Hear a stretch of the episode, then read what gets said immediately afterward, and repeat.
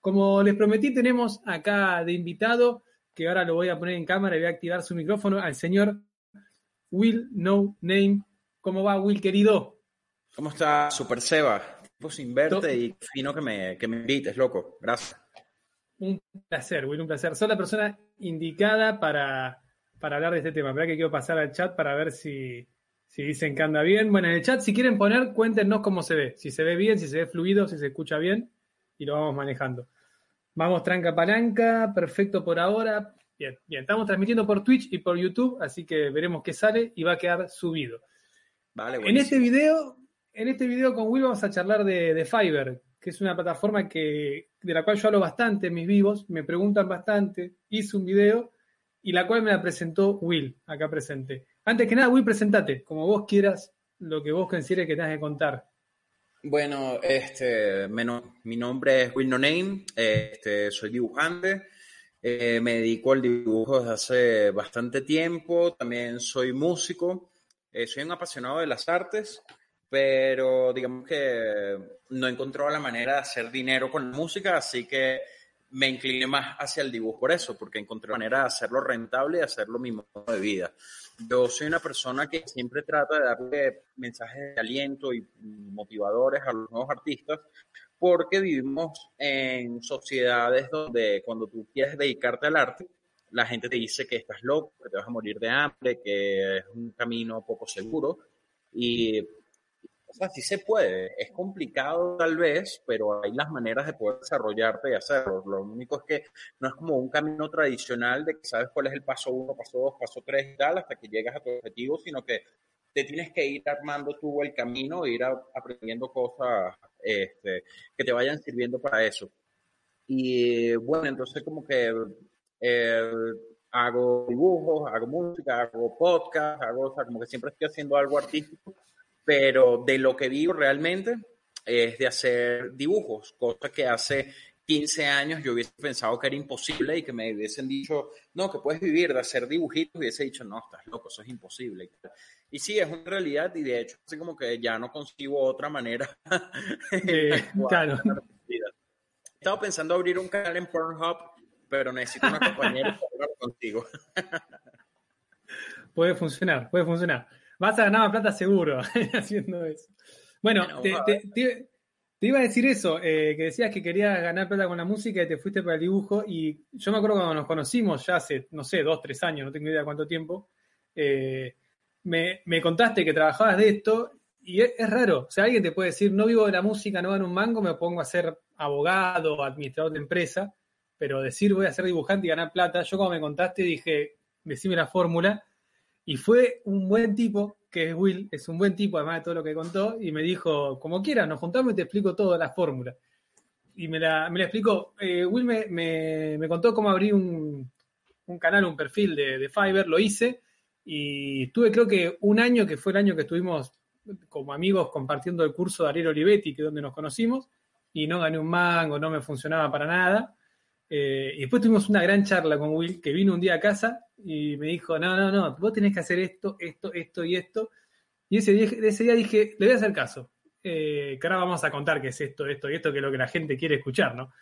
Y, hoy en día, igual que Will, mi mayor ingreso es a través de, de Fiverr. Quiero aclarar antes de seguir charlando con Will que esto no lo patrocina. Fiverr no nos da un peso, no nos da nada más que el trabajo que nos consigue día a día como me parece algo interesante, se lo comento, y hay un montón de redes sociales similares, no iguales, sino similares. Eh, a ver, Will, ¿vos cuándo arrancaste en, en Fiverr? Yo arranqué en diciembre del 2014. Ah, es un montón. Sí, pero entonces, fíjate algo, yo soy de Venezuela y Venezuela es un país que desde que estoy pequeño ha estado jodido. O sea, es un país en donde ha, habido crisis económicas, crisis sociales y tal. Y eh, bueno, no es el país más indicado para, dedicarte a ser artista. Entonces, bueno, yo, este, yo trabajé mucho tiempo, yo estudié diseño gráfico y trabajé mucho tiempo como diseñador, haciendo pósters, haciendo este, pendones, gigantografías, haciendo motion graphics. Y entonces como que, pero mi trabajo era eh, de, de, de, o sea, de diseñador A mí me gustaba dibujar, mas no podía vivir del dibujo. Yo decía, wow, yo sueño con que me paguen por dibujar, porque eso es lo que a mí me gusta. A mí no me gusta estar haciendo este, un panfleto para una tienda que vende pollo, ¿sabes? Entonces, como que este, yo en algún punto de, de mi aprendizaje dije, bueno, si yo quiero vivir de hacer dibujos, de que me paguen por hacer dibujos, yo tengo que ser un profesional en el área. Y en Venezuela no había academias para estudiar esto, no habían profesores, así que yo dijera, wow, así como por ejemplo en Argentina que nos pasó, quiero hacer un curso con Ariel Olivetti, se dio la oportunidad, brutal, no, no había así como gente que, que, que yo sintiera que me podía enseñar cosas de utilidad. Entonces, bueno, yo por mi cuenta con libros, con cosas, empecé a darle, a darle, a darle, y empecé a hacer mis primeros trabajos de dibujo haciéndole unas caricaturas a una empresa. Entonces, porque yo le hice una a un, a un primo que trabajaba en esa empresa y entonces él mostró en su trabajo, ah, vamos a regalar esto de Navidad a los, a los que trabajan acá en la empresa. Entonces me encargaron un trabajo que eran como 40 personas hacer una caricatura a todo el mundo. Bueno, ese trabajo lo sufrí muchísimo, mucho tiempo y hacer dibujos de tanta gente. Y entonces nada, como que me fajé y tal, estuve dos semanas haciendo eso. Y entonces, fíjate, como que, no mentira, como dos, tres semanas para hacer 40 caricaturas. Y a mí, me, pareció en ese, a mí me pareció en ese momento que, que, que, había, que era demasiado trabajo para ese, para, para ese corto tiempo. Ya el día de hoy yo puedo hacer 40 caricaturas en dos días.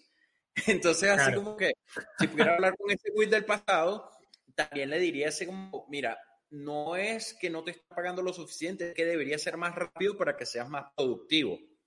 Entonces, es una de las recomendaciones que les doy mucho a la gente cuando me preguntan cómo hacer para, para ser un freelancer, cómo hacer para este, vivir del dibujo. Bueno, una, de esas recomendaciones es esa, que de repente eh, no es cobrar tanto por los dibujos, sino ser bastante rápido bastante, para que hagas más y seas más productivo, porque conozco mucha gente que de repente cobra bastante por hacer un dibujo, pero hace un dibujo al mes y al final eso le suma un poco, muy poco dinero. En cambio, por ejemplo, lo que aplico yo es que eh, hago dibujos, digamos, un precio más modesto, pero entonces recibo muchos encargos, me la paso dibujando todo el día, pero entonces eh, al final del mes eso se convierte en mi ingreso, me permite cubrir mis gastos y todo eso. Entonces, bueno, cuento todo esto para llegar a, cómo yo llegué a Fiverr. Porque entonces, fíjate, yo en Venezuela trabajé muchísimo, muchísimo tiempo y siempre gané muy poco dinero, muy poco dinero. O sea, siempre estaba, como dicen allá, pelando bolas. O sea, como que eh, un mango. Entonces, este, en el 2014, final del 2014, llega un amigo de mi hermano a la casa y me dice, loco, mira, hay una página que si tú empiezas a, hacer esos mismos dibujitos que tú haces a la gente, si los haces por ahí te vas a volver millonario. Y yo que, no vale, ¿qué, qué habla? Sí, mira, es esta página, se llama Fiverr, aquí hay gente que hace caricaturas y tal, eso las puedes vender y, y puedes ganar en dólares. Nos remontamos a Venezuela, Venezuela es un país con una devaluación astronómica en donde, o sea, qué sé yo, o sea, la gente gana 20 dólares al mes. Claro, eso, estamos lo sacás en un dibujo, con suerte. Sí, entonces cuando me dicen, no, y puedes vender tus dibujos y ganar dólares con eso, yo como que estás loco, en serio, ¿se puede hacer eso? Bueno, no sé, ¿qué me da flojera? El chaval, ven acá, yo te abro el perfil. Y el chamo te puso en mi computadora, abrió el perfil, me dijo, ¿tienes muestras de caricaturas que tú hayas hecho? Sí, tengo esta, esta y esta. Bueno, con tres muestras es suficiente. Pones aquí que vas a hacer una caricatura de tu estilo y que la vas a cobrar en 5 dólares. Y yo que 5 dólares, ¿tú crees que me van a pagar 5 dólares por una caricatura? O sea, yo lo veía como mucho dinero, loco. Y entonces, sí, sí, dale. Abrí el perfil. Pasó un día, nada. Siguiente día y nada. Y ya yo le estaba diciendo al chamo que, no, viste, esa página no, sirve. Claro. No sirve nada, nadie me encarga y tal. No, no, pero tenle paciencia que la página es buena. Al tercer día me llegó mi primer encargo. Y entonces el encargo era un tipo que quería que lo dibujara a él y a su compañera de trabajo por unas tarjetas de presentación. Entonces yo dije, bueno, dale, yo las estaba haciendo en papel, ni siquiera las estaba haciendo en digital en el momento. Y entonces era así como me llegó la, foto, hice el dibujo así en sketch, lo escaneé y se lo mandé. Y a los tipos les gustó y me gané 10 dólares por ese dibujo. No lo podías creer, medio sueldo. Exacto, por, por, por, un dibujo que me tomó una hora hacerlo. Y entonces yo, wow, qué loco, tal. Pasó un día y me llegó otro encargo. Y yo no lo puedo creer, la gente me está encargando y tal. Y entonces me fueron dejando reviews positivas de qué buen muchacho, qué excelente servicio, lo entregó rápido y tal. Y yo, ah, mira, qué bueno. Y le comento al, al amigo, mira, la página es así, ya me gané 15 dólares con, con esta página. Que, ah, viste, que sí funciona, bueno, sigue le dando ahí. Y hasta ese momento yo decía, bueno, esto será un extra, una cosita. Jamás me, me imaginé en ese momento que se a convertir en mi trabajo principal. Y entonces, loco, como a los tres días empezaron a llegar más y más y más trabajo. Y al final, en el primer mes, hice 160 dólares de, de encargos que me fueron llegando. Un montón de guita para Venezuela. Y para acá también igual. Es un montón. Sí, sí, o sea, fue bastante. Y por dibujar. O sea, que era algo así como que voy a ganar plata con dibujar. Entonces, bueno, ahí me puse a aplicar entonces más estrategias de cosas que yo había aprendido aparte, que son de, de, de venta, sobre todo, de cómo tratar de crearle una necesidad de consumo al cliente, cómo ajustar precios, tratar de que lo vean siempre como es una, una promoción, como que ellos salen ganando si te compran. Entonces empecé a armar mi, mis geeks, que es como se llaman este, lo que tú ofreces en Fire y lo de una manera. sería como un producto. Que, que, ahorita está mucho más este, fácil de, de, armarlo, porque en esa época no estaban los packs que tienen ahora. Ahora tienen así como que tú ofrezcas tres, tres packs. Uno básico, uno intermedio y uno avanzado, en donde le puedes poner diferentes precios, diferentes servicios.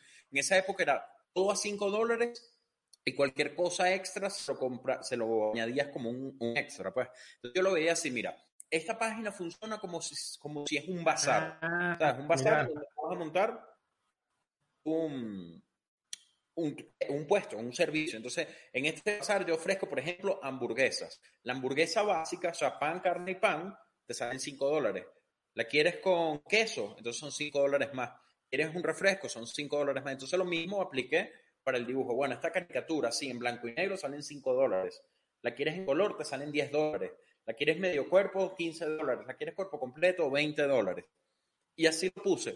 Y loco, de verdad que, o sea, sumado a las reseñas, el servicio que se estaba prestando y algo muy importante que tiene Fiverr que es el mostrar eh, los trabajos que tú le haces a los clientes, dejarlos ahí mostrándolos para que vean así como que alguien nuevo que te va a comprar, ah, mira, este Faco me ofrece esto, esto y a este precio está bueno, ah, mira, pero estos son los trabajos que él ya le ha hecho a clientes de verdad y ven, ah, mira, si son buenos trabajos, entonces le voy a comprar o no le voy a comprar. Entonces eso es lo que a mí me ha gustado muchísimo de esa página, porque yo he pasado por otras páginas como Workana, como este, Freelancer, sí. y, y, son una mierda, porque entonces ahí no es como que tú ofreces tu servicio, sino que yo como consumidor digo, mira, alguien que me quiera hacer un logo y salen 100 personas, no. decir, yo te lo hago, yo te lo hago, y siempre gana el que lo ofrece hacerlo más barato. E incluso y siempre hay, alguien que lo hace más barato. Siempre hay alguien que lo hace más barato. Loco, y hay personas que incluso hacen el trabajo de gratis y se lo ponen, así como si te gusta, me lo pagas. Claro, eso me contaste que pasaba mucho en freelancer, que pasa mucho en, lo, en los mercados indios, que hay un montón de gente y los indios en estas redes sociales, con todo el respeto del mundo, o sea, están laburando y su forma de laburar, se meten y regalan las cosas, más o menos. Es como, chabón, dale, estamos laburando. Y no. no. Claro, lo, lo, que pasa es que entonces ahí entramos en la realidad país, en donde para ellos 30 dólares es muchísima plata, y entonces te pueden hacer un trabajo que les dure dos semanas hacerlo en 30 dólares y ellos felices. Sí. En otros países no es tanta plata, ¿sabes? Entonces, sigue esas páginas, por lo menos freelancer, yo no la recomiendo en lo absoluto porque siempre ganan los los proyectos que le ofrecen menos plata. La ventaja de Fiverr es que ahí tú puedes competir con pl por plata, pero ahí es como que tú estás ofreciendo tu portafolio y el cliente va a ver diferentes portafolios y va a decir, ah, mira, me gusta el de este. Entonces, como que, si bien, por ejemplo, tú tienes tu perfil y yo tengo mi perfil, y si ambos estamos en, el mismo, en la misma rama, yo de repente, bueno, voy a poner un poco más barato para tratar de competir por precio pero hay clientes que no le prestan atención al precio, sino a la calidad que van a recibir. Entonces, hay de todo tipo de clientes. Y una cosa que me ha pasado, loco, es que los clientes que más te regatean el precio son los que más te rompen las pelotas. Son los Seguro. que más te piden son los que más te dicen que no les gustó y tal. Y hay clientes que hasta te ponen así como que todos los extras y te pagan tanto por el dibujo que tú dices, no merezco que me paguen tanta plata por esto, loco.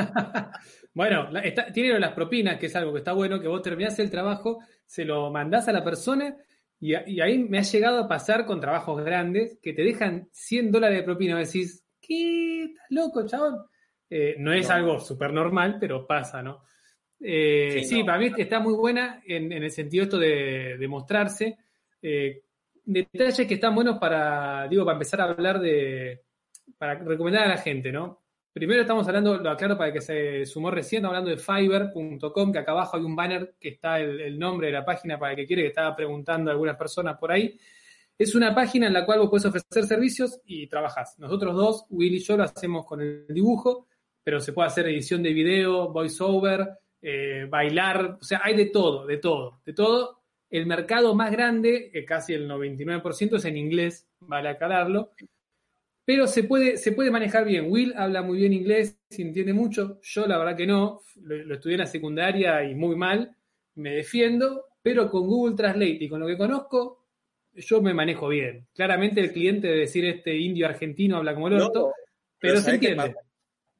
Pasa que a veces te llega un cliente a hablarte que tampoco habla inglés y te habla así con ah. inglés súper machucado. Eso es hermoso. A mí me pasó, me pasó, me pasó con una que era rusa, no sé de dónde, y era un quilombo entendernos. Y era como, ¿qué querés? ¿Pero qué no querés? No sé. Sí, sí, puede, es muy divertido, pero está bueno. Sí, porque entonces te vuelves mucho tú tratando de entenderlo y esa persona tratando de escribirte. Claro, entonces bueno, si, usa, si usan eh, Google Translate, dividan todo bien, claro, en frases con punto y ahí traduce mejor. Pero bueno, eh, les quería decir, lo que decía Will, que antes era esto de a 5 dólares, ahora si ustedes ven perfiles, tanto el de Will como el mío, hay algunos geeks, algunos productos que están un poco más elevados que eso, pero si recién arrancan, tengan en cuenta que conviene arrancar lo más barato posible, porque son perfiles que no tienen referencia ni nada, entonces si ustedes ponen un producto a 20 dólares, 30 dólares, y no tienen ninguna referencia, o sea, nadie, ningún cliente puso este chabón labura bien o esta chica, es muy difícil que le llegue un trabajo. Entonces empiecen sobre todo porque, Sobre todo porque eh, hay mucha gente que se fija en el live portfolio. O sea, en Fiverr, cuando tú abres tu geek, tienes la oportunidad de poner muestras tuyas, pero también tiene una parte que se llama live portfolio, que es las muestras de los trabajos que ya tú le has hecho a clientes. Entonces, si tú empiezas con tu perfil y ya estás cobrando caro y no tienes muestras en el live portfolio, la gente va a decir, estas muestras que me están poniendo pueden ser falsas, porque de hecho pasa. Pasa mucho. Tú te metes en un perfil de Fiverr y ves un dibujo de Disney afuera. Te dibujo como un personaje de Disney. Lo ves así, wow, y tal. Cuando entras, los trabajos que, que le entrega el artista al cliente son una cagada. Y entonces tú dices como que no, loco. Esa, estás, estás haciendo la de McDonald's, la de ponerte un anuncio, una hamburguesa espectacular y cuando te dan, te dan una...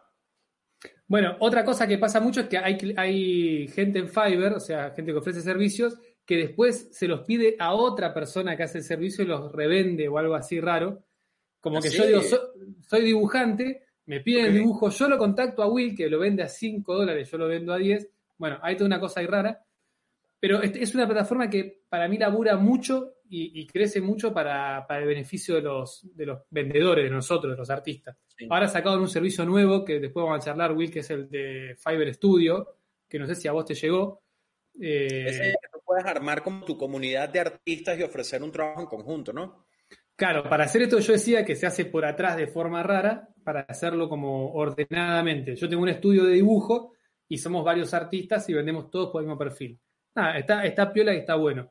Eh, intentando hacer eso un tiempo y estaba tratando de manejarlo como si fuera una agencia, porque las agencias siempre tienen como el nombre de, wow, la agencia, pero la agencia simplemente es un vendedor intermediario entre un cliente que necesita un producto y el artista o el diseñador que se lo va a realizar.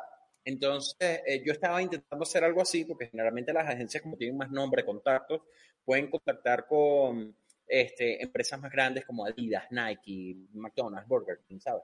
Pero entonces estaba tratando de aplicar la del lobo de Wall Street. ¿Viste esa peli? Sí. Bueno, que entonces así como que el tipo, en vez de irse a, los grandes negocios, se iba a negocios pequeños, pero al final le sacaba más plata haciéndolo a negocios pequeños. Entonces, eso es una de las cosas que me ha pasado por Fiverr, que entonces me di cuenta de que tú haciéndole eh, trabajos a gente independiente, a veces se saca más plata que trabajando en una agencia o algo así. Y entonces como que quise armarme un grupo y tal, pero no me fue bien porque eh, algo que, que no tienen los artistas, esto se lo doy como recomendación a todos los que estén viendo esto, es que no todos los artistas son disciplinados.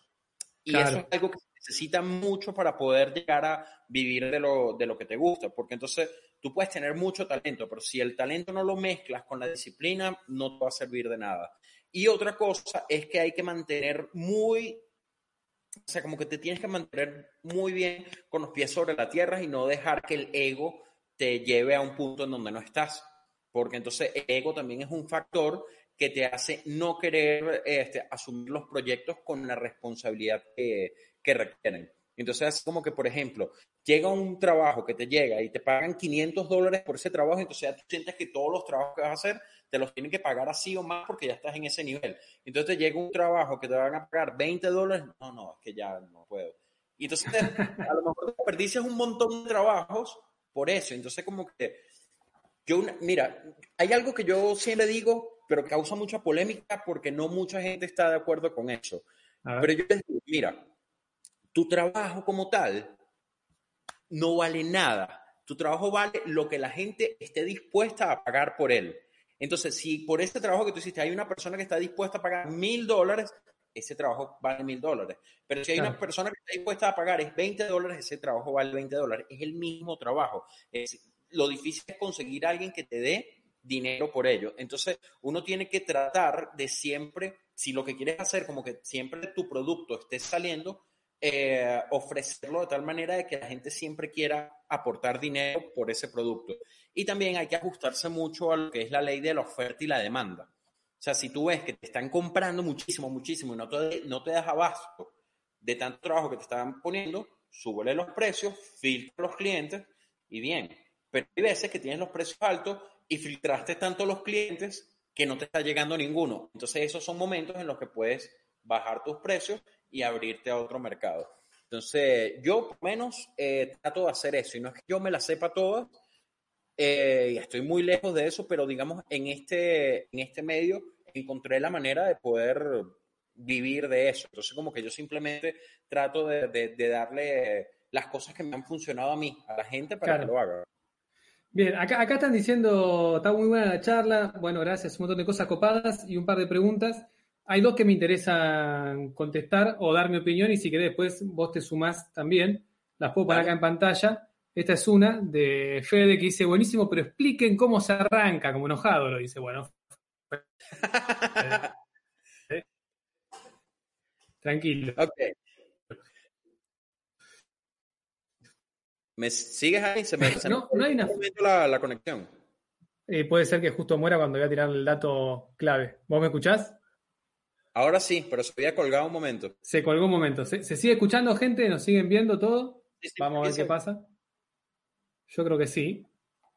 A ver, a ver, antes de que tire la clave mágica. Capaz murió. A ver.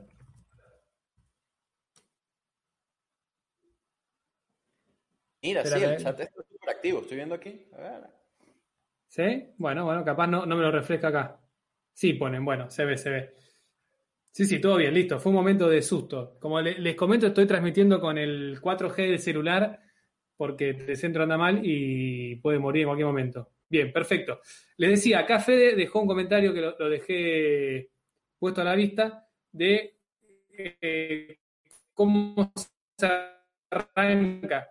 Bueno, no, hay una fórmula mágica, no es que, esto siempre sacas una cuenta y te van a empezar a pagar 500 dólares por mes. No, es mágico.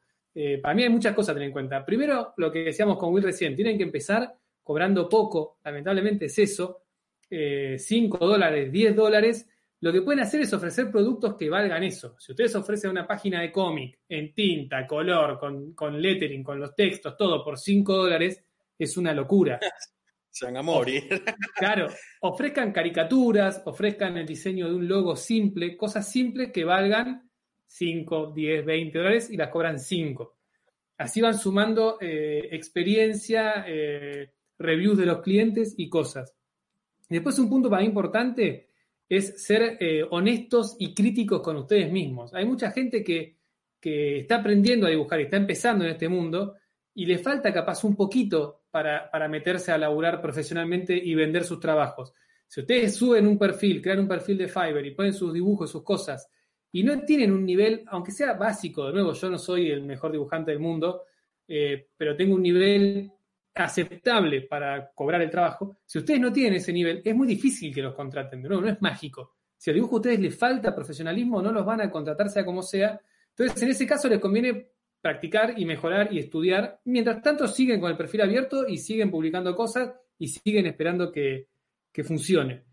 Eh, Yo les recomiendo mucho a, los nuevos artistas que siempre se desesperan por esa primera venta, por ese momento en donde ya te empiecen a pagar por ello, es trata de hacer un producto que se vea profesional.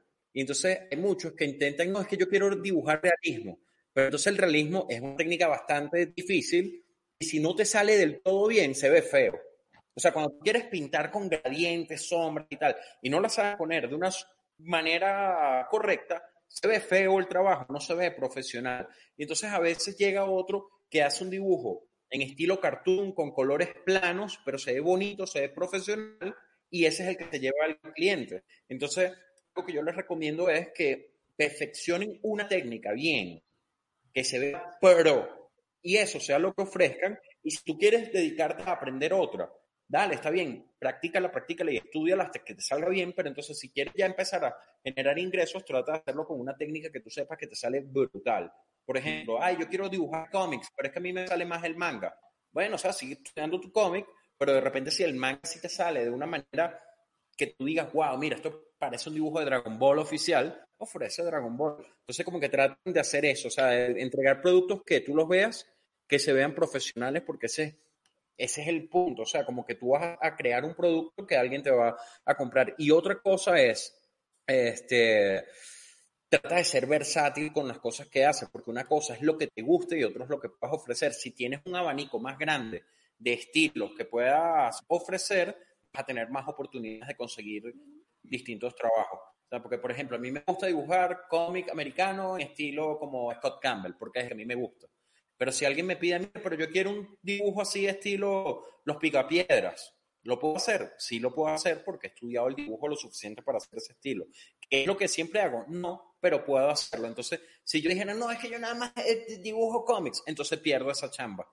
Y básicamente lo que uno trata ahorita es como que de hacer la mayor cantidad de comisiones para poder mantener trabajando únicamente de eso.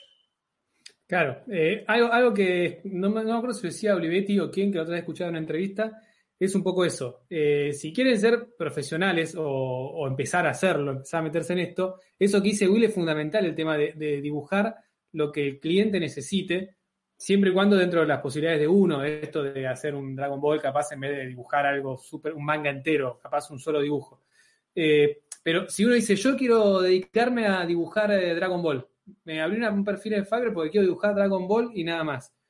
Ya hay gente que dibuja Dragon Ball profesionalmente. Es muy difícil que te llegue un laburo de, eso. Entonces, eh, ser abierto y, pensarlo esto que es un trabajo. No, no siempre van a dibujar lo que tengan ganas de dibujar, pero sí lo bueno es que va a estar dibujando, que por lo menos a mí me pasa y creo que a vos, Will, también, que yo dibujar lo que sea me gusta. Hay cosas que me gustan muchísimo más y que me, me fanatizo y puedo estar horas dibujando, hay cosas que no tanto, pero si estoy dibujando, estoy contento. Eh, acá Will preguntan, ¿cuándo te diste cuenta que ya estabas listo para vender tus dibujos? Una buena pregunta de Carly. Este, realmente nunca vas a sentirte que estás listo, pero cuando tú veas que ya tu dibujo apunta a que lo comparas con un dibujo oficial y están ahí más o menos nivelados, ahí tú puedes decir, bueno, ya puedo ofrecer esto para ver que si alguien lo quiere. Y otra cosa es que por lo menos nosotros en Latinoamérica la tenemos muy difícil porque es un mercado muy donde el arte no es valorado realmente a menos que seas una figura súper conocida, súper famosa. O sea, aquí en Latinoamérica pocas personas van a querer pagar por tu dibujo si no eres una persona ya reconocida. En el mercado europeo y en el mercado americano no ocurre eso y es por eso que Fiverr se convierte en una plataforma tan importante para personas que no somos famosas, pero que hacemos un buen trabajo, porque entonces las personas van es pendiente del trabajo, no de quién lo hizo. Cuando ven un trabajo que está bonito, que está cool, que lo quieren, no le importa si lo hizo X persona. Me gusta ese trabajo y ahí es donde empiezas a conseguir este, comisiones. ¿Sabes qué? Yo, yo siento que, que Fiverr cambió la realidad en un punto positivo para uno, pero positivo entre comillas. Porque antes el, el camino del artista era hacerse reconocido para tener una base de fans y que esos fans le compren comisiones, les compren productos que ellos salgan o que le manden encargos. Y eso es el, eh, el camino del artista desde, desde, qué sé yo, desde... Eh, sí, de cero, desde el inicio de la historia. ¿Sabes? Como que, no sé, en la época de, ¿cómo es que se llama? Cuando estaba Miguel Ángel, Leonardo, el Renacimiento, ¿sabes? Como que familias muy adineradas buscaban a estos artistas para que le hicieran retratos, para que le hicieran un, paisaje para su mansión, cosas así. Entonces, pero eran artistas conocidos que ya les encargaban trabajos. Entonces, este, Fiverr cambia esa realidad porque no necesariamente un artista reconocido es el que consigue más comisiones, sino simplemente que tiene su trabajo ahí. Hay personas que quieren consumirlo, la ven y le compran. Entonces, es una gran ventaja porque, bueno, hacer ser conocido en cualquier rama artística lleva tiempo, lleva, no sé, constancia y ahí sí, como que sí, no sé cómo hacerlo. Pero entonces esa es una buena ventaja ahora. Entonces lo que tienen que hacer es eso, como que tratar de eh, practicar muchísimo y que el dibujo sea lo más profesional posible. Un consejo para eso es traten de, de buscar libros de ilustración y hagan todos los ejercicios, pero no que lo leí y ya lo hice, no, o sea, como que el lo Miré los dibujitos y listo, no, no, no. Sí, yo, yo tengo un amigo que él me dice, no, ya tengo 100 libros en PDF que me bajé de dibujo. Ajá, ¿y cuántos has hecho? No, bueno, ya los vi. Ajá, pero ¿cuántos has hecho? O sea, que la gente entonces no, tienen que crearse una disciplina de estudio. Por ejemplo, agarra un solo libro, uno solo que te guste, y entonces el primer ejercicio hazlo 10 veces. Eh, que, que, es así como funcionaría si estuvieras en una escuela de dibujo, ¿sabes? Claro, te sí, sí, obvio. haz esta tarea 10 veces y tal. Agarras ese muñequito, por lo menos el, el basiquito de la anatomía de las ocho cabezas, lo agarras. Lo haces la primera vez y no te va a quedar tan bien como la décima vez que lo hagas. Entonces, así como haces planas de caligrafía para aprender a escribir, lo mismo con el dibujo y vas a ver que entonces compara el muñequito 1 con el muñequito 10 y te va a quedar mucho mejor. Entonces, si haces eso con todos los ejercicios que te salen en el libro, vas a ver una evolución sí o sí. No, eso, eso es obvio, hay que estudiar eh, todo el tiempo, sacando Fiverr de por medio. Para dedicarse al dibujo de cualquier forma, hay que estudiar constantemente. Yo hace poco terminé un curso de, anatomía con Abril, que es una profesora de acá, que es una genia, que vamos a intentar hacer una cosa parecida como esta hablando de anatomía, eh, es, clave estudiar, gente. Todo el tiempo, todo el tiempo hay que estudiar. Si, si, no, si no estudian, no, pero como con todo, eh, con cualquier profesión. O sea, por eso digo, yo siento que, que lo hablé otra vez con Capitán Barato, que hicimos yo también, que le pasó lo mismo a él, le consultan mucho para editar cómics, como tengo una idea y un personaje y quiero hacer un cómic. Eh, yo siento que la, la, juventud actual está muy acostumbrada a lo rápido por las redes sociales y, y no suele ser así. No casi nunca es rápida la cosa. Hay que dedicarle tiempo, hay que dedicarle pasión y las cosas llegan sin duda para mí. Cualquiera que, seas, que quiera ser dibujante, si dibuja todos los días, dibuja todo el tiempo y lo disfruta, puede llegar a ser el mejor del mundo aunque haya nacido en una villa dibujando con un palito. O sea, no tiene nada que ver. Pero métanle pila y laburen. Hay que ver otras preguntas. Eh, ¿Cómo haces hoy por hoy?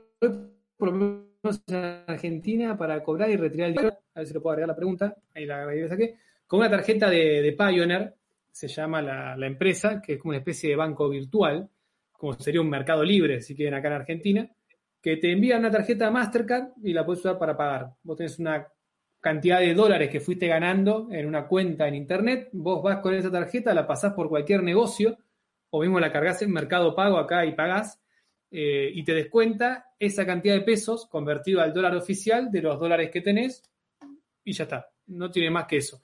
Si no, pueden pasársela a PayPal también. Que también es un super punto a favor para nosotros que vivimos en países de Latinoamérica con el tema de la evaluación, porque todos estamos sujetos a eso. Entonces, bueno, tener un ingreso sea este, es relativo porque a veces la inflación se compra de evaluación, pero eh, está cool que, por ejemplo, tú estás cobrando ahorita 20 dólares por un dibujo y te devalúa la moneda, pero tú vas a seguir cobrando los mismos 20 dólares por el dibujo, ¿sabes? Como que no tienes ese bajón de que, ah, me bajaron el sueldo. Bueno, y otra cosa a favor que, a veces me, dicen como que es una cagada esto de que sea el dólar oficial. Obviamente sería hermoso que te lo den al dólar blue, cosa que no pasaría nunca, pero está buenísimo que sea en dólares, que lo que dice Will, porque si yo compro algo hoy, me lo toman a 65 dólares. Eh, a 65 pesos, ojalá 65 pesos. pero, pero esa plata que vos tenés en la tarjeta sigue estando en dólares. Entonces, mientras vos no la gastes, no es que pierde valor. Entonces, si vos después compras y el dólar está a 75, genial. Si está a 20, genial. Es como que la plata está en dólares. Entonces, es una cagada comparado a si te darían los dólares en la mano pero es un montón cobrar en dólares, eh, aunque sea oficial virtual en una tarjeta. Eso es excelente. Sí, mira, por hay, que tener, hay que tener muy en cuenta. Hay muchísima gente que está súper activa, loco, y qué bueno, ¿verdad? Que saludo a todos. Mira, por aquí hay uno que está preguntando que si tengo canal. Sí, es arroba name. Me pueden seguir en Instagram, en YouTube. Acá en YouTube tengo muy pocos seguidores, así que los invito a que me sigan por ahí. Y por aquí entonces también estaba, seguimos conectados porque se te congeló la imagen, Seba. Hola.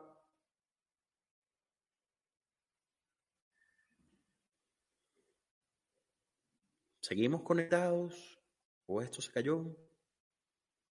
Bueno, yo voy a seguir hablando acá porque creo que sí seguimos en línea. Bueno, este, hasta que sepa si esto se cayó, si sigue saliendo, les comento, ajá, bueno, que me pueden seguir arroba Name. Algo que leí por aquí que decía, este, tipo, a ver, mira, por aquí sí, quiero saber si todavía me escuchan a mí, por favor, para ver si les digo la información o no.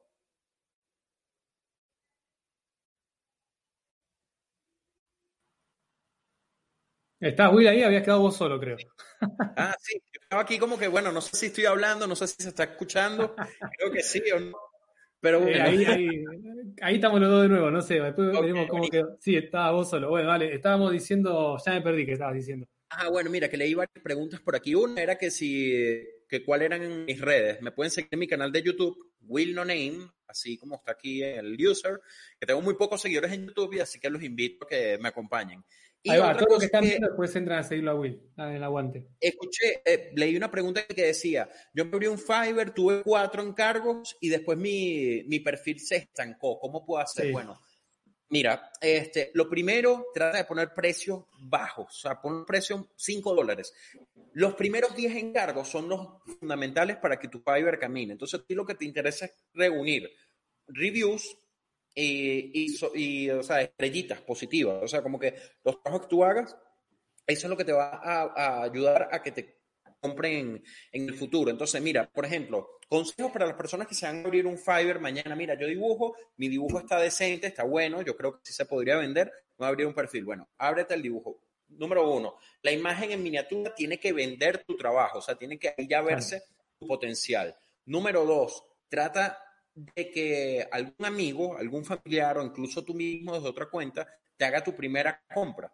¿Por qué? Porque entonces esa primera compra te va a dejar un review positivo y ese review positivo es lo que va a, incentivar al cliente a comprarte, porque va a decir, ah, mira, se va dibujando. Mm, a ver, ah, mira, pero aquí ya hubo una persona que le compró, le dejó una review positiva, este es el dibujito que le hice, eh, le voy a hacer una cosa, no está caro, lo voy a hacer, porque entonces ya vas a poner los precios baratos. Y entonces trata si es posible, conseguir 10 amigos que te compren, porque si ya consigues tus 10 primeras ventas, y ahí en adelante, eso va a ir caminando solo. Si no, este, bueno, o sea, como que trata de hacer que tu imagen sea bastante buena, y hay una sección en Fiverr que no recuerdo ahorita, pero entonces donde hay personas que hacen como freelancer. Yo quiero un dibujo de mi hija, y entonces tú le postulas, mira, yo te lo hago en tantos días por tanto... mira, no conocía esa parte. Hay un botón, lo he visto pocas veces pero sí está por ahí. Después te lo paso y bueno, para que lo compartan por aquí también. Y otra cosa que funciona mucho en Fiverr es hacer un videíto que venda tu, tu, tu geek. O sea, como que aparte de tu imagen principal, aparte de tus tres muestras, hacer un pequeño video donde tú muestres cómo estás dibujando. En mi caso, yo tengo una en donde me grabé la mano dibujando, entonces la gente ve que el dibujo lo estoy haciendo yo.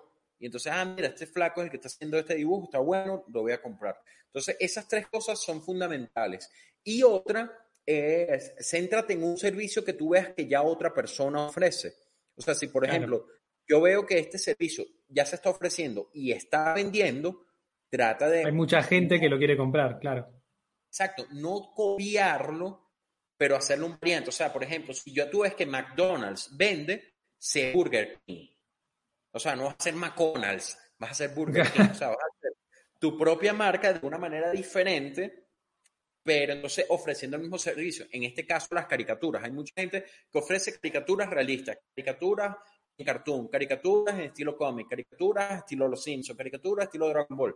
Ubícate en la que te acomode más, ve cómo esa persona lo ofrece y trata que tu perfil ofrezca algo más. Entonces, si no compites en precio, compite en calidad. Por ejemplo, si esa persona nada más ofrece rostro a color, ofrece tú por ese precio un medio cuerpo a color.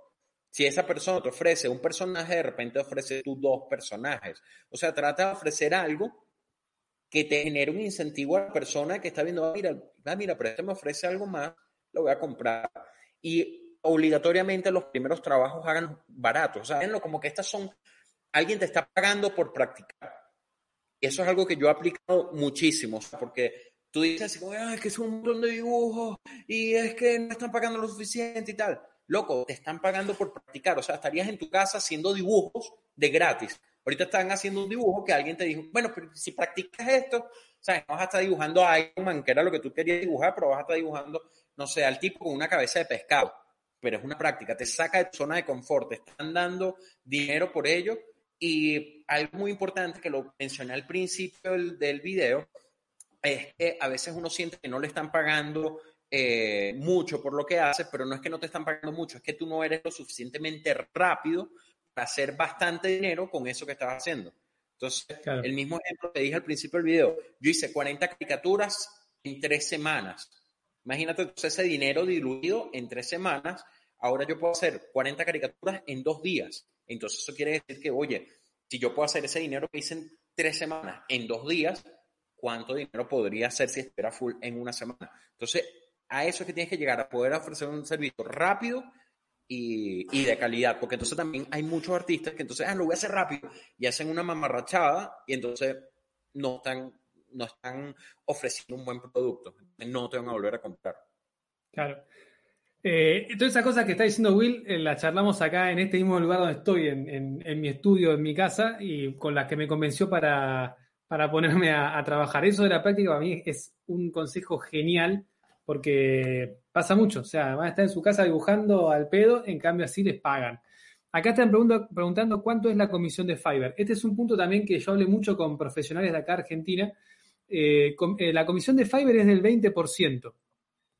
Eh, yo he charlado con dibujantes que trabajan hace un montón de años, mi profesor de dibujo y otras personas que, trabajan para afuera, para Estados Unidos, para el mundo del cómic, independiente o profesional, mismo Marvel o DC, y, me han dicho que, los agentes, que hoy en día ya no quedan muchos acá en Argentina, los agentes, que son las personas que te ponen en contacto con Deseo, que venden tu trabajo, que viajan a Estados Unidos con tu carpeta y todo, te cobran el 30% o más. No sé si hoy en día, que otra vez charlaba, discutía con un usuario que los agentes de dibujo cobran mucho menos. No sé quién será esa gente y qué laburo conseguirá, presentámelo. Pero 20% parece mucho, pero si vos tenés que pagar a una persona para que vaya a Estados Unidos, a Alemania, a Australia, a todos los países que conseguís por Fiverr, para conseguir esos trabajos te va a cobrar muchísimo más. Entonces, para mí no es no hay que pensar como, oh, Fiverr me está cagando, me está sacando 20%, sino vos decir, bueno, yo quiero ganar 100 dólares, bueno, le sumo el 20% para que me queden 100 dólares, 90 dólares, eh, y esos 20, ese 20% que vos le das a Fiverr ayuda a que la plataforma crezca, a que a vos te vea más gente, a que vos consigas más trabajo. Entonces es como ganamos todos, hay que pensarlo de esa forma. No hay que enojarse como me están robando plata, porque no es así. Te están ofreciendo un gran servicio una de las cosas que hace Fiverr es que invierte muchísimo en publicidad, muchísimo. Entonces hay eh, eh, la página tiene demasiado tráfico, entonces eso hace que te vean potenciales clientes. Y entonces hay veces que te ve Juan Pérez de la esquina pero hay veces que te puede ver un tipo que está sacando un libro que se va a distribuir a través de todo el mundo. O sea, hay, hay clientes de todo tipo y hay clientes que están dispuestos a pagar muy poquito y hay clientes que están dispuestos a pagar mucho. ¿Sabes qué? De repente, Fiverr te quita el 20%. Cuando tú vendes un dibujo de 5 dólares y se quedan con un dólar, tú dices, ay, no pasa nada. Pero cuando vendes uno en 100 dólares, te quitan 20, tú dices, oh, son 20 dólares. Y si llegas a hacer un trabajo grande y te pagan mil dólares y se quedan con 200 dólares, ya tú dices, loco, 200 dólares.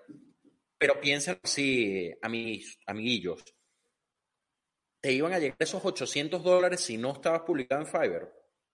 Porque entonces, ese es otro error que han cometido amigos míos que han trabajado en Fiverr. Eh, viene alguien y les hace una oferta, mira, quiero que me hagas un montón de dibujos, te voy a pagar 1.500 dólares. Y dicen, si me pagan 1.500 dólares, Fiverr me quita el 20%, me va a quedar como con 1.200.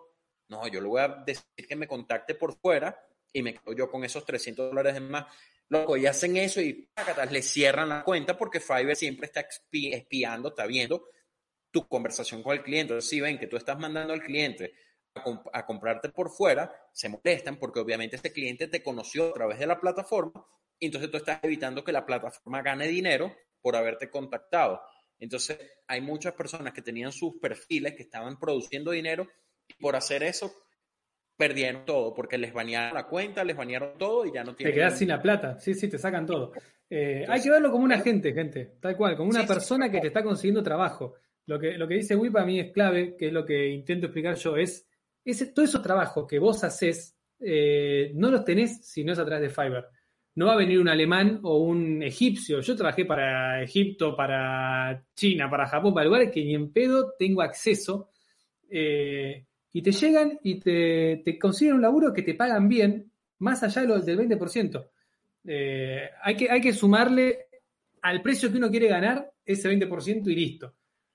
Pero de nuevo, hay que empezar de a poco, no, no mucho. A ver, Will, que estás leyendo que te cagas de risa. leí un dibujo que decía que qué tipo de dibujo no harías. Bueno, le comento algo aquí que entre nosotros, no se lo digan a nadie pero yo me convertí en medio prostituta del dibujo, ¿sabes? Como que no importa lo que dibujo que sea, si me van a pagar, lo hago ya. El más detestable que me, que me tocó fue que me mandaron a dibujar un Justin Bieber desnudo. Y yo como que... y era un chico el que lo encargó.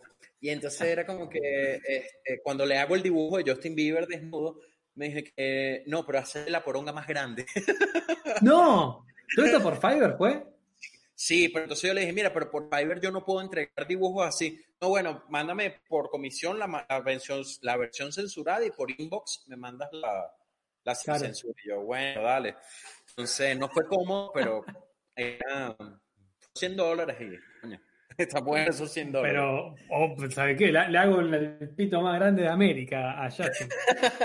Mira, por aquí este, también leí un, un comentario, ya se me pasó, pero preguntaban que ¿qué libros de dibujo recomiendo? Sí, lo vi, a ver, dale. Entonces, mira, yo les recomiendo que fueron los que a mí más me sirvieron los libros de ilustración de un tipo que se llama Christopher Hart. Los libros, él ha sacado un montón de libros, ha sacado de cómo dibujar manga, cómo dibujar cartoons y de cómics, tiene muchos. Tiene uno de que es cómo dibujar personajes femeninos, cómo dibujar héroes y villanos. Tiene uno que se llama eh, Cutting, Cutting Edge Anatomy o algo así, que es así como que anatomía extrema y definida y tal. Y hay uno que, o sea, todos los de Christopher Hart son buenísimos. Y eso te manejan estilos así bien modernos, que si cómics, manga, este, eh, cartoon. Y si quieren irte a algo más técnico, a mí me gustan mucho los libros de uno que se llama Burn Hogarth. Son muy buenos. Hay quienes no les gusta, por lo menos Ariel Olivetti dice que no le gusta eh, el dibujo de Brun Hogarth, porque dice que, que, es bonito, pero que es muy incorrecto. Entonces, si quieren ir a algo muy correcto de cómo son, váyanse a, a Loomis, Loomis, que es como la Biblia del dibujo. A mí particularmente me han gustado mucho los de Christopher Hart y los de Burn Hogarth. Los de Loomis realmente, o sea, los ojeé, pero decir que ojeaste el libro no es hacerlo. Que copiarlo y, y, sacarle, sacarle tarea. ¿Cuál vas a buscar ahí? Casi, casi tiro todo y no escuché lo que decía. ¿Qué ¿Cuál vas a buscar ahí? ¿Cuál libro? Mira, eh, para mí de anatomía, bueno, los de Loomis de nuevo están buenísimos, pero es verdad lo que dice Will, que están basados en publicidad de los 50, no sé cuándo, o antes del 20, no sé cuándo John dibujaba.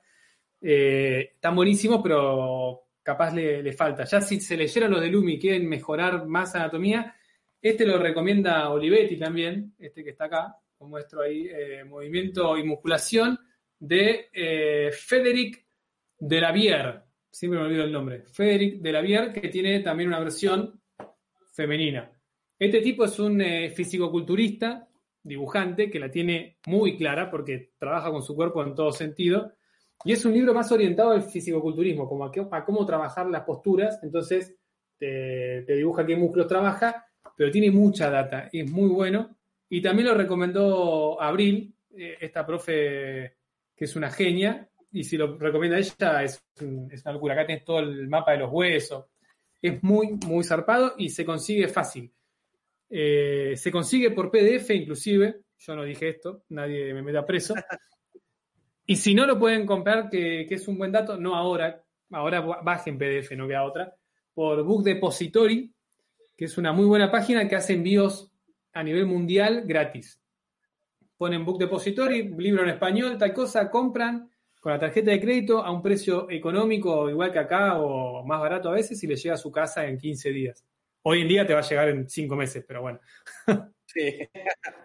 Mira, ¿sabes que eso que dices que no es bueno recomendar la piratería? Pero a veces, muchas veces, de hecho, los artistas empiezan a dibujar sin recursos y entonces se ponen con, como excusas, es que no tengo dinero para entrar a una academia, es que no tengo dinero para comprarme materiales, es que no tengo dinero para comprarme una tableta, no tengo dinero para comprarme un libro. Hoy en día lo único que necesitas es internet, un papel y un lápiz, más nada, la voluntad de hacerlo. Si tienes la voluntad de hacerlo, créeme que vas a poder encontrar muchísimo material en internet bien sea descargándote un libro pirata en PDF o guías que hay artistas que van compartiendo. De hecho, a mí me pasó algo muy cool con Ariel Olivetti cuando yo lo conocí, porque yo lo conocí a él por un webinar que hizo con Wacom hace muchos años. Yo lo vi y dije, wow, el tipo es increíble. Yo quisiera hacer lo que hace él y tal, y qué bueno. Entonces me empecé a buscar material de Ariel, de Ariel Olivetti y me conseguí libros de Ariel Olivetti en PDF obviamente pirateado, o sea, gente que tenía el libro, lo escaneó y, tal. Y yo me bajé esos libros y yo empecé a, dibujar los ejercicios que salían en el, libro de Ariel Olivetti. Años más tarde, cuando llego a Argentina, conozco a Ariel Olivetti y lo primero que le dije fue eso, loco, yo tengo como cuatro libros tuyos, piratas, que, me bajé y, y he aprendido un montón con eso. Pero como yo te eh, tengo esos libros piratas, hoy te quiero comprar los libros que estaba vendiendo. Estaba en una Argentina Comic Con y ahí le compré dos libros así, porque, oye, es como que mi manera de, agradecerle, porque, o sea, su conocimiento me sirvió a mí para, para avanzar un poco. Y ya que, bueno, si tenías esos libros piratas, bueno, como una manera así como de, agradecelo. Muy buen gesto. A mí me pasó algo parecido, no con alguien, sino con, con la aplicación con Eclipse Studio la, usé mucho tiempo pirata, como Photoshop, como, como, casi todas las aplicaciones que tenía en su momento, eh, que para mí está bien, ni siquiera, no me gusta llamarlo pirata, está bien buscar la forma de usar cosas sin gastar plata cuando vos no ganás plata, es como obvio claro. eso. Pero para mí, cuando empezás a ganar plata, es clave, si quieren por un tema energético universal, devolver eso. Entonces yo cuando empecé a trabajar en Fiverr y ganar plata bien para poder vivir y todo, lo primero que hice fue entrar a Clip Studio y comprármelo y ya tenía la aplicación instalada trucha en mi compu funcionando, la compré, en y no cambió nada. Tiene beneficios, obviamente, tener la, original porque te actualiza solo, un montón de cosas copadas, pero está bueno siempre que se puede... No hay que ser rata, por eso el 20% de Fiverr es lo mismo, no hay que, no hay que quererla toda para uno. Si, uno da, te va a volver mucho más de lo que tenés si te vas a querer quedar todo lo que te llega. ¿Sabes qué? E, es, yo aplico mucho esa filosofía, loco, y de hecho, por eso es que yo siempre que conozco gente trato de compartirles los conocimientos de cómo he hecho yo para hacer dinero dibujando, porque lamentándolo mucho, la mayoría de los artistas no lo hace.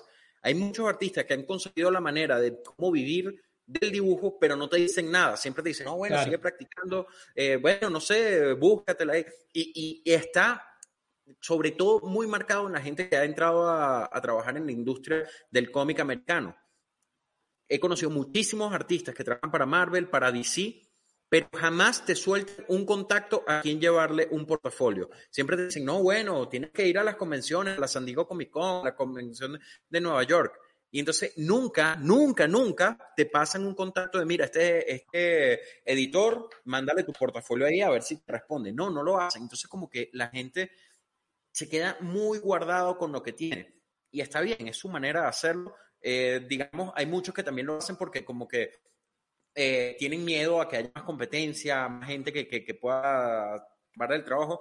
En mi caso, loco, yo trato de ser completamente distinto. O sea, yo trato de que si yo sé algo, se lo aporto a la gente porque es lo que tú dices. O sea, es como que a nivel energético, lo que tú aportas se te devuelve. Y hasta ahora me ha funcionado. que siempre que hago cosas buenas para la gente, entonces, no sé, cosas buenas me pasan a mí.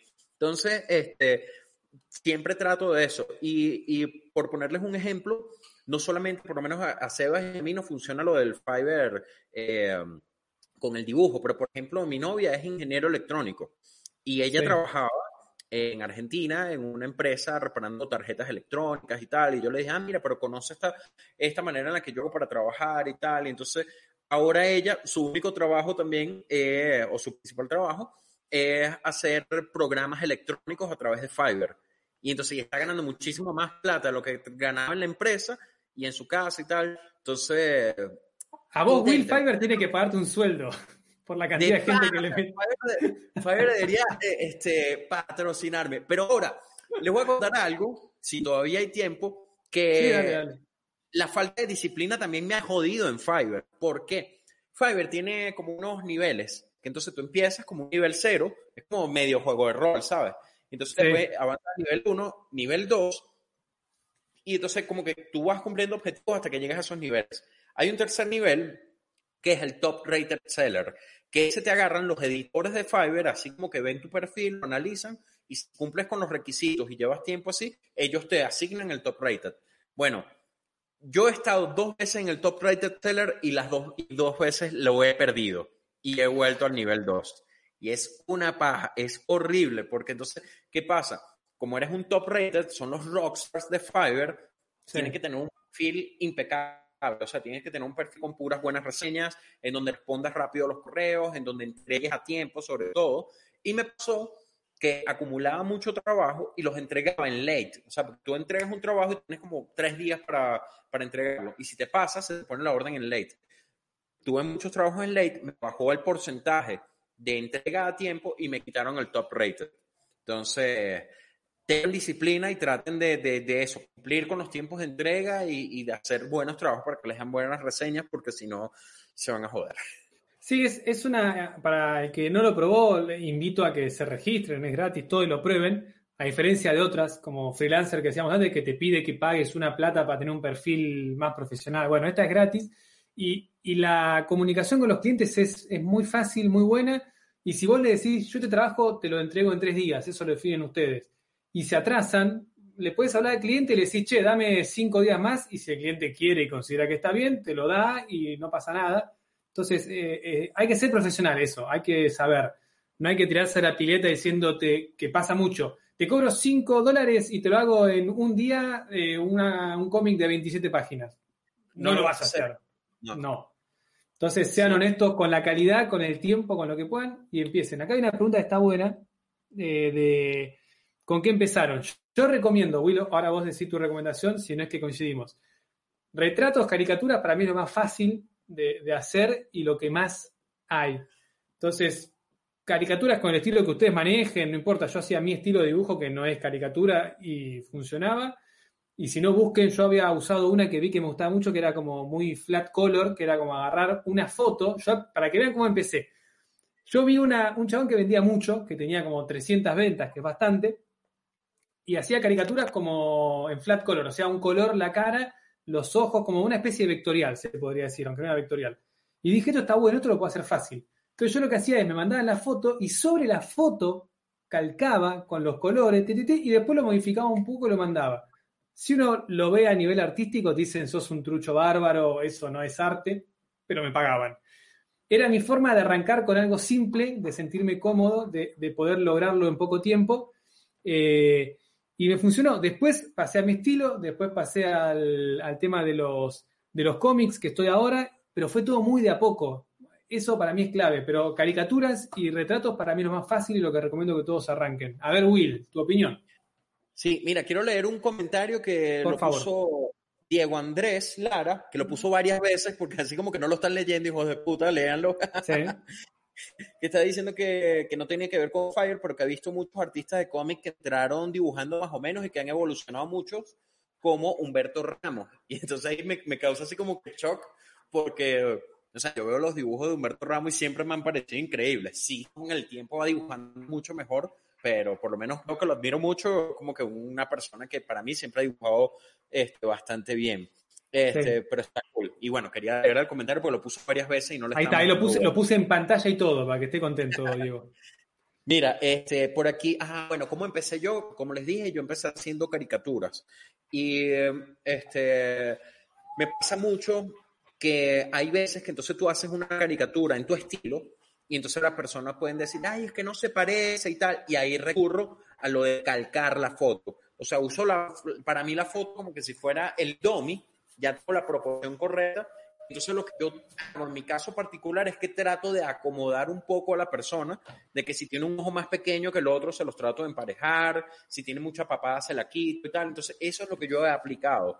Pero todo es válido. Hay gente que vende muchísimo que lo que hace es literal vectorizar la cara. Hay otros que lo hacen a su estilo y tú dices, el muñequito no se parece en nada, pero está cool porque es la interpretación artística de, de, de esa persona. O sea, como que así te veo yo a través de mi arte. Y hay gente que gusta eso. Entonces lo importante es como tener un portafolio, o sea, las muestras que sean bastante claras. Mira, esta es la cara real y esta es la cara lo que yo hice. A lo mejor no pero ya tú vas a ver como comprador, ah, mira, voy a tener un resultado como este, que no se parece a mí, pero tiene el pelo parecido. Entonces, te lo quiero comprar porque me gustó el dibujo, porque es bonito. Entonces, traten de ser honestos con el servicio que van a, que van a ofrecer. Si es una caricatura a tu estilo, déjate llevar y exprésalo artísticamente, que eso hay gente que lo valora y que le gusta, que no va a estar pendiente, ay, no se parece, sino que le gusta el muñequito. Claro, y, revisen mucho lo que decía Will al principio, revisen mucho los perfiles de otras personas, cómo ellos venden sus cosas, qué texto ponen en la descripción, porque un texto que se repite mucho, que para mí es clave, es aclarar que no es un retrato, sino que es una representación artística de esa persona que uno hace con su estilo. Esa aclaración eh, ayuda mucho a evitar problemas, porque puede pasar que ustedes hagan el retrato o la caricatura de la persona y no la gente dice no se parece, no se parece, les piden cambio, les piden cambio, se parece, y llega un punto que te pueden cancelar el pedido, que no pasa nada, te pone un poco para atrás a nivel eh, categoría en Fiverr, pero se puede recuperar, pero perdiste tiempo eh, al pedo y no tiene sentido. Entonces, pongan bien claro todo en la descripción, entren, pueden entrar a mi perfil o al de Will, que son los que están acá abajo, Seba dibujando y Will No Name. Eh, entran ahí, pueden ver cómo podemos las descripciones, copiar, pegar, no pasa nada, pero que quede bien claro, eso es clave, claro lo que están vendiendo. Sí. A ver, ver la pregunta. Vi otra pregunta que dice, ¿qué opinan sobre estudiar arte? Eh, es fundamental. Tú puedes hacerlo por tu cuenta, puedes estudiar arte por tu cuenta con un libro y te pones tú a practicar o puedes buscarte un profesor. Mi recomendación es que siempre busquen un profesor porque aunque puedas hacerlo por tu cuenta, te vas a tardar más. Porque entonces, ¿qué es lo que me ha pasado a mí? O sea, yo siento que si hubiese tenido profesores desde más joven, ahorita estuviera dibujando muchísimo mejor. Pero entonces, ¿cuál es mi referencia? Mi referencia es el libro, hacer lo que hace el libro y tener la autocrítica de, dibujar lo que está en el libro y ver que todavía no me está quedando bien y seguirlo practicando. En cambio, un profesor ve los errores que tienes y te está diciendo, mira, está bien esto, está bien esto, pero está malo esto. Está malo las manos, practica más manos. Entonces ya sabes que no tienes que practicar todo el tiempo, sino enfocarte más en los errores. Entonces, siempre es muy recomendable buscar ayuda. Ahorita hay mucha gente que está este, haciendo cursos online, que está dando clases virtuales. Entonces, pueden optar por eso si no tienes como alguien cercano a quien ir. Por lo menos cuando yo empecé a dibujar, repito, en Venezuela no habían academias, no habían profesores que yo sentía que me podían eh, enseñar a dibujar lo que yo quería. Hoy en día hay muchas opciones. Seba está montando ahorita de manera gratuita su curso de dibujo.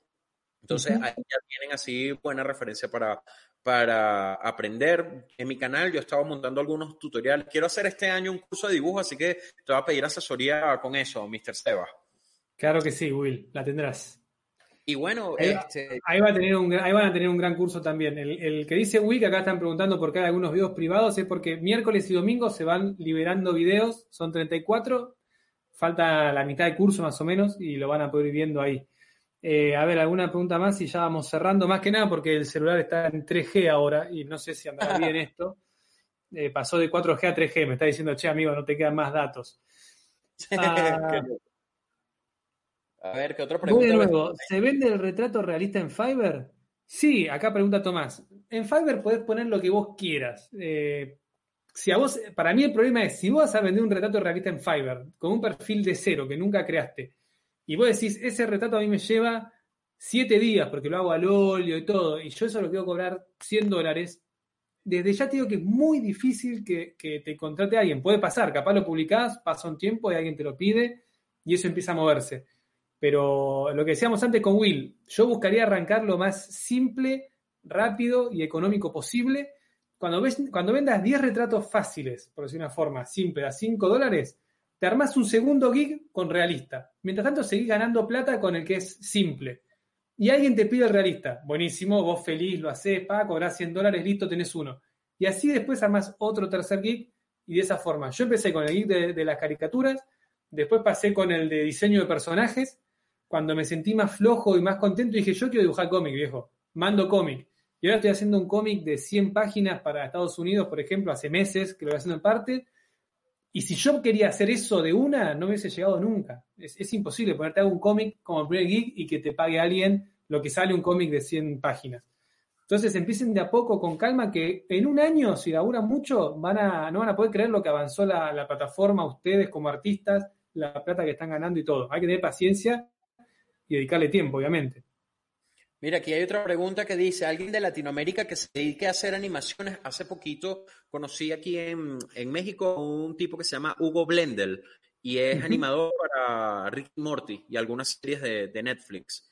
Y de hecho estaba poniendo en su canal de YouTube un curso de Toon Boom Harmony, que es el software que se usa para hacer animaciones. De hecho, vi que está, pero todavía no lo he visto, pero lo tengo pendiente porque me gustaría retomar animaciones. Yo hice animaciones muchísimo cuando Flash, Macromedia Flash, empecé yo, o sea, en el año 2004. Sí, yo también. Yo programaba en Action Script y esas cosas. Pero después como que ya me, me, saturé del tema y como desde el 2010 más nunca abrí Flash. De hecho, el programa lo descontinuaron, ya ni existe y no sé nada de animaciones, pero no sé, últimamente he estado viendo algunas cositas de animación que me gusta y como que me gustaría retomarlo y bueno, creo que ese software, eh, bueno, si es el que usan para hacer series y tal, eh, el indicado. Es muy bueno. Eh, El Toon es muy bueno y si no tienen el Mojo, M-O-H-O, que es uno un poco más simple, que también se usa bastante.